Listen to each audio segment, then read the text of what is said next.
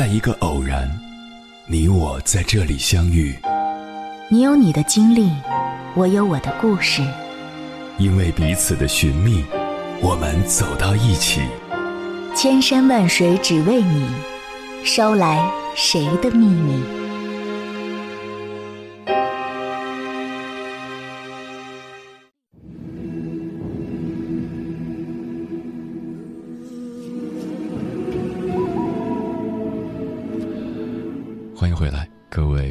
行者，这里是正在直播的中国交通广播，千山万水只为你，深夜不孤单。我是迎波，绰号鸭先生。我要以黑夜为翅膀，带你在电波中自在飞翔。年前在网上看到一个辩题：终其一生只是个平凡人，你后悔吗？直击心灵，引发热议。看到这个辩题的时候，我其实有些困惑：平凡人的定义是什么？我专门去查了下词典，词典给出的释义是：平常的人、普通的人、不出众的平民百姓。也就是说，指个人能力、贡献和特点的平凡。与之相反的。是伟人、英雄、名人或者成功人士，他们是在社会上或者某一范围内脱颖而出、卓尔不群、引人注目和赞誉的人物。一旦打上这个社会烙印，人生似乎就被盛装加冕，变得隆重璀璨、可圈可点起来。相比之下，平凡的人生是多么无聊又暗淡啊！所以。原辩题其实讨论的是两层意思：你能接受自己是个相貌平平、资质平平、运道平平，最终也没能成啥大气的普通人吗？这平平无奇的人生，你是否感觉值得一过？接下来，千山万水只为你，跟朋友们分享的文章选自曾奇峰心理工作室，名字叫《如无意外》。我们终将平凡。作者：Miss 蔷薇。Música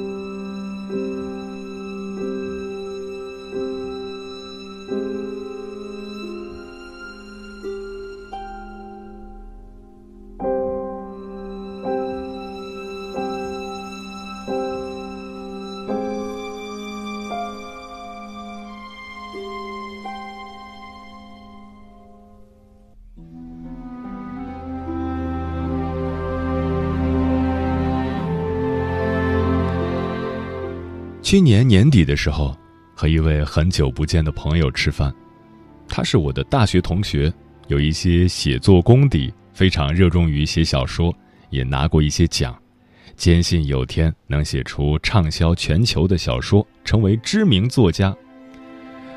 毕业之后，他换了好几家单位，后来结婚了，索性把工作辞了，在家专心搞创作，写了几部作品。却多次被出版社婉拒，婆家催着生娃，也一直拖延，加上自己没有经济来源，很快家里争吵不断，乱成一团。老公提出离婚，她不愿意，她很委屈，我只是想实现自己的梦想，我做错了什么？我点点头，梦想没错，生活也要继续啊。可不可以一边工作生娃一边写作呢？他叹了口气说：“工作和孩子会分走我大部分的精力，就没法写作了。我不想变成一个平凡又普通的女人。”在他眼里，这比离婚更让他痛苦。平凡对我们来说意味着什么呢？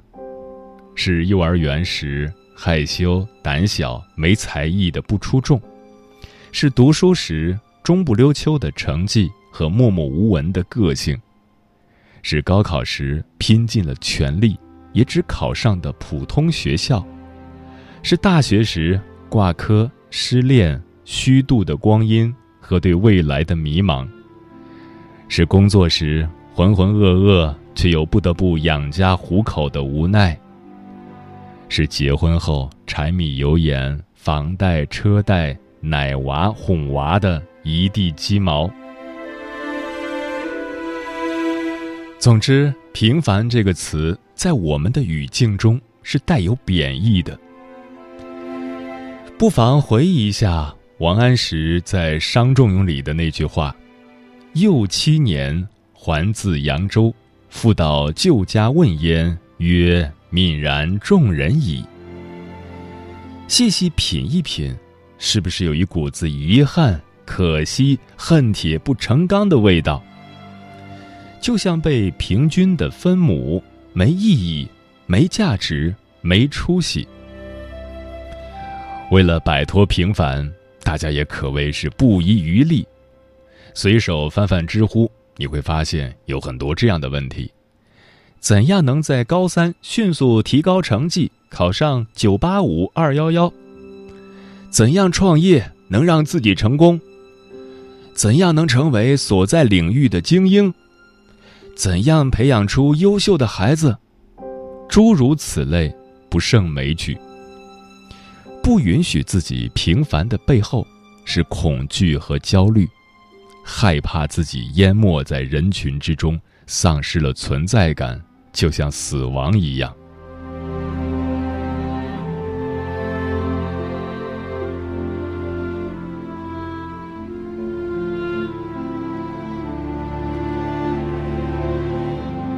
纪录片《人生七年》日本版花了半个世纪的时间。跟踪十四个七岁孩子的人生轨迹，每隔七年采访一次。七岁那年接受采访时，孩子们的梦想都很华丽。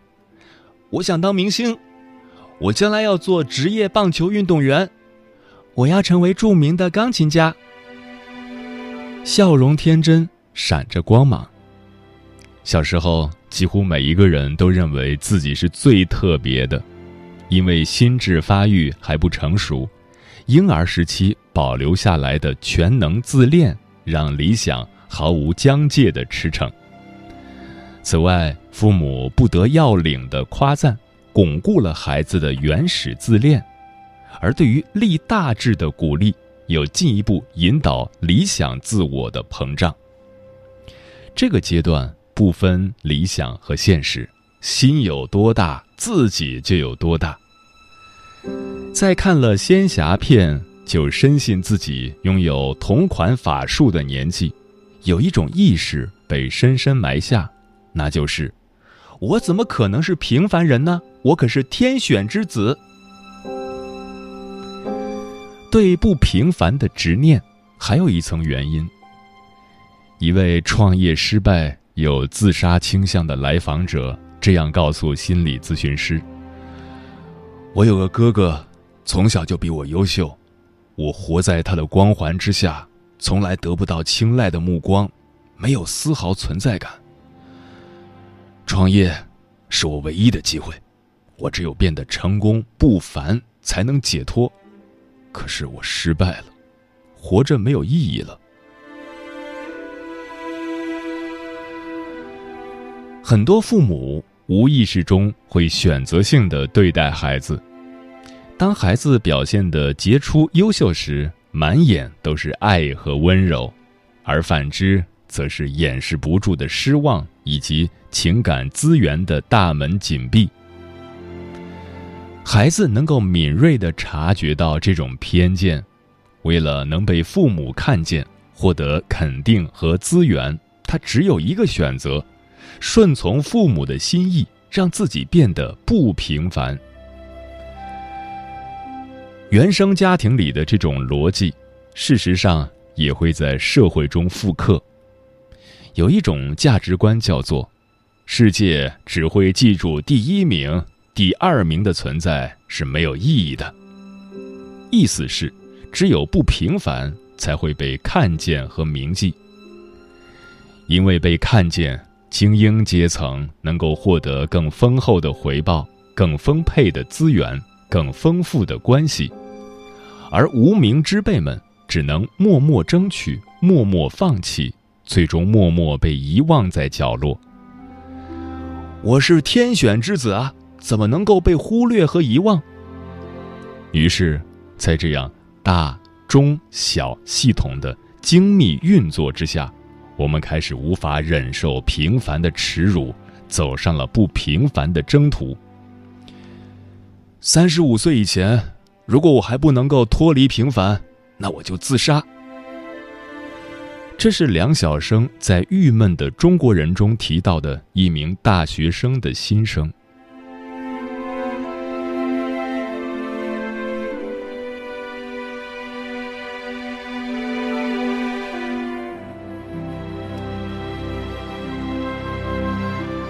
如果在理想化的道路上一去不返，人生会走向病态。好在世界凭借着各种客观规律，发明了一套矫正机制。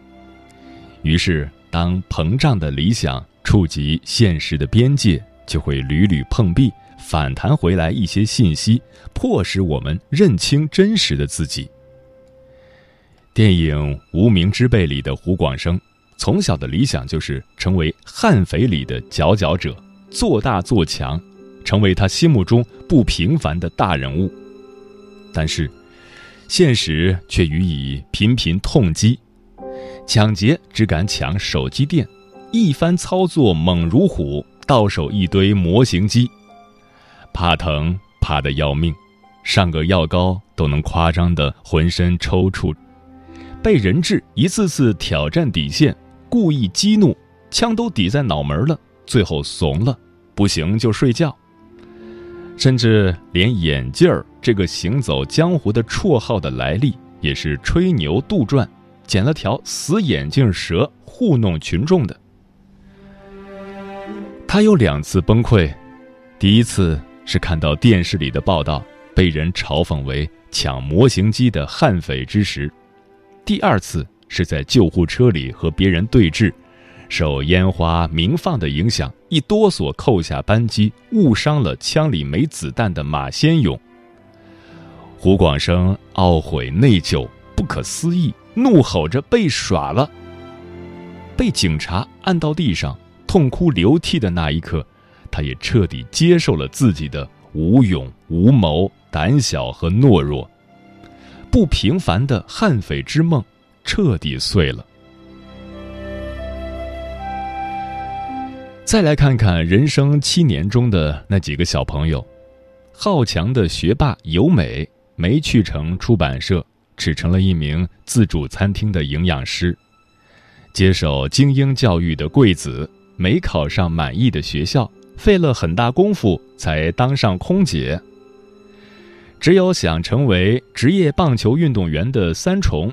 凭着天赋和汗水的加持，父母无条件的支持，在棒球队取得了不错的成绩，朝着理想步步靠近。却在几年之后意外退出，进入了父亲的印刷厂工作，留下一句耐人寻味的话：“有些事是没有定数的。”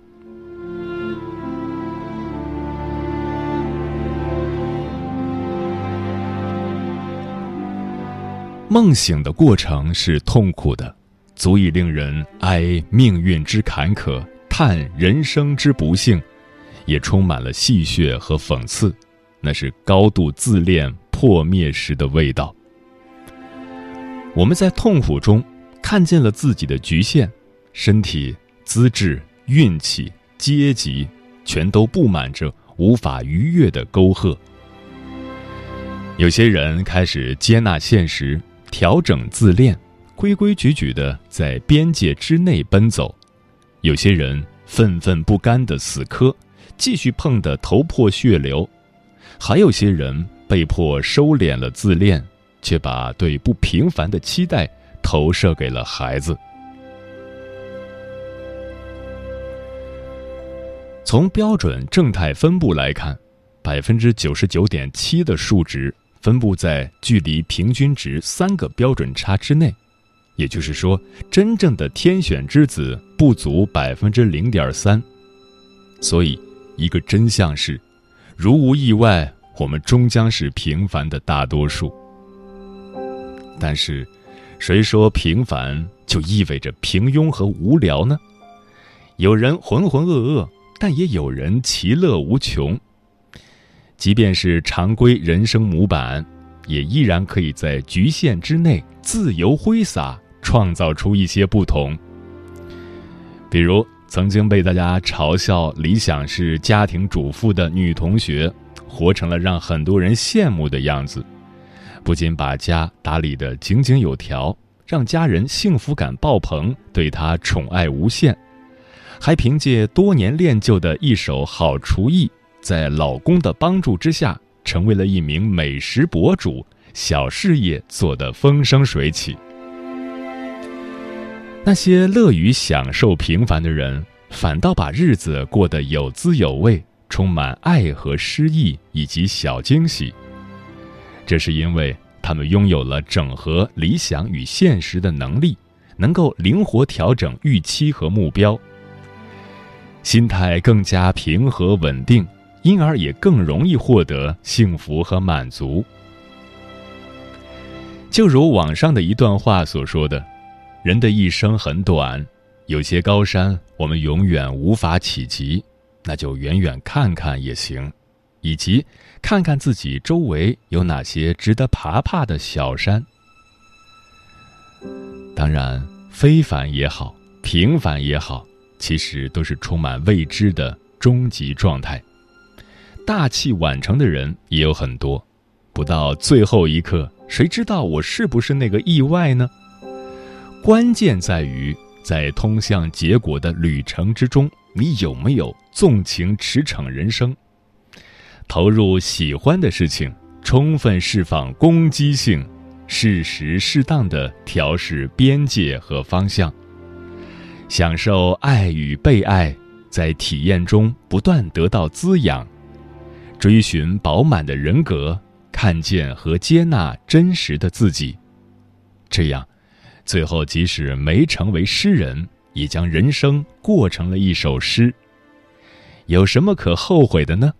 即使不能拥有完美的生活，索性追求过完整的自我。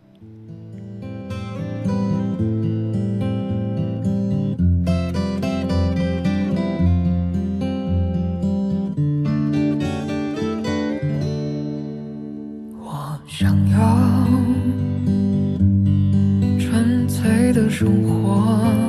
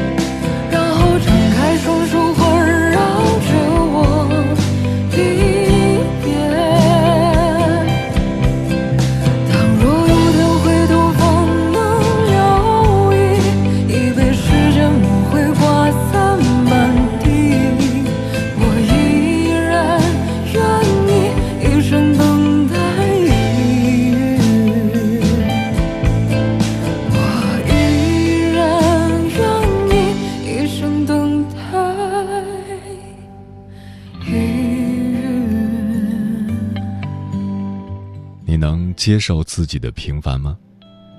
听友倪佳说，颜回说：“一箪食，一瓢饮，在陋巷，人不堪其忧，回也不改其乐。”中庸说：“不偏不倚之谓中，平常之谓庸。”能把平凡的日子过得快乐，需要大智慧，而大道至简。道德经说：“知足者富。”一个人是否富有，不在于他增加了多少财富，而在于他减少了多少欲望。内心简单，一切皆安。千里霞光说的更具体，他说：“我想有个小院子，房前有两片菜地。”房后有几棵果树，通往房门的小路边开满花朵，门口挂上贝壳风铃，风吹过叮叮当当的响。我不仅会做饭，还喜欢做一些甜点。我渐渐的喜欢上收拾房间，开始做一些清新的小装饰。每个平凡的一天都是值得被期待的。每天都要认真工作，用心生活，在平凡中感受幸福。与君同梦说，有时候我们幻想过生活要轰轰烈烈，但终归会归于平淡。灵魂的世界地图说，我也想上大学。步入社会以后，因为学历问题，错过了很多发展的好机会。现在就是平凡的每天上班，还面临着可能被裁员的风险。单位是私企，最近还在盖厂房，但是经营的不太好，很多产品走不了。去年就裁了一批人，有我这个岗位的，不知道今年还会不会裁。公司离家很近，我想。多少我也能照顾一下家里人，挺好的吧？嗯，随着年纪的增长，尤其是人到中年，很多事情都已经无力改变。在这个年纪，面对平凡的生活，作为平凡的我们，需要及时调整心态。作家冯唐在他的人生下半场的生活，你好啊一文中这样说。过去的经历都已经成为见识，未来的幻象消失，过去的英雄梦清醒了，能独善其身就已经是对社会的最大贡献了。人生下半场，生活过得平凡，不是平庸，而是智慧。那么，我们该怎样从实际出发呢？一，学会做减法。通俗来说，人生下半场。只要我们学会脱离不属于自己的圈子，舍弃想要而不得的执念，就能拥有满足而幸福的后半生。二，看清不拆穿，看透不说透。人生下半场最好的心情是心定，最好的状态是波澜不惊。做一个安静的长者，冷眼热肠看待世事，深思熟虑处理问题。人生不必喧哗，自有声响。三，保持内心充盈，培养一个兴趣爱好，或读书，或书法，或煮茶，或种花，内心因丰满而自足，人生便是一种修行。人生下半场拼的是平淡中的坚守心，凡尘中的烟火气。也是阅尽世事、世事洞明之后的豁达。看明白了，活明白了，才会懂得，活得平凡就是最珍贵的幸福。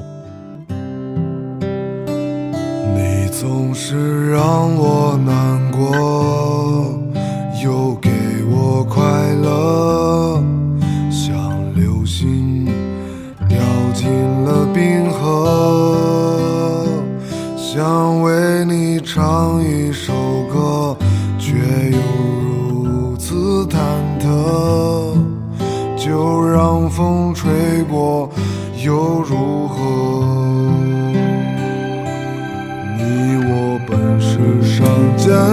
石头，滚落在山后。你我本是山间的浮水，生来浪子愁。你我本是平凡人，平凡有多烦？困在平凡的世界，狼狈不堪。我本是平凡人，平凡有多烦？在这平凡的世界来回辗转。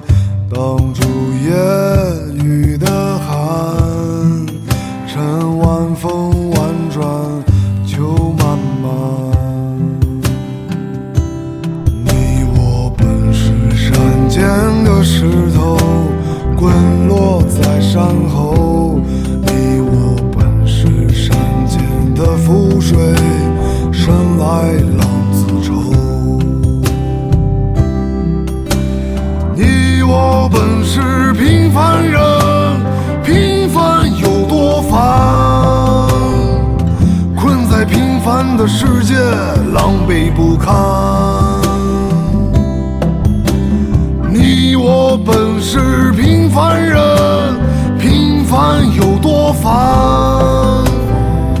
在这平凡的世界来回辗转。你我本是平凡人，平凡有多烦？困在平凡的世界，狼狈不堪。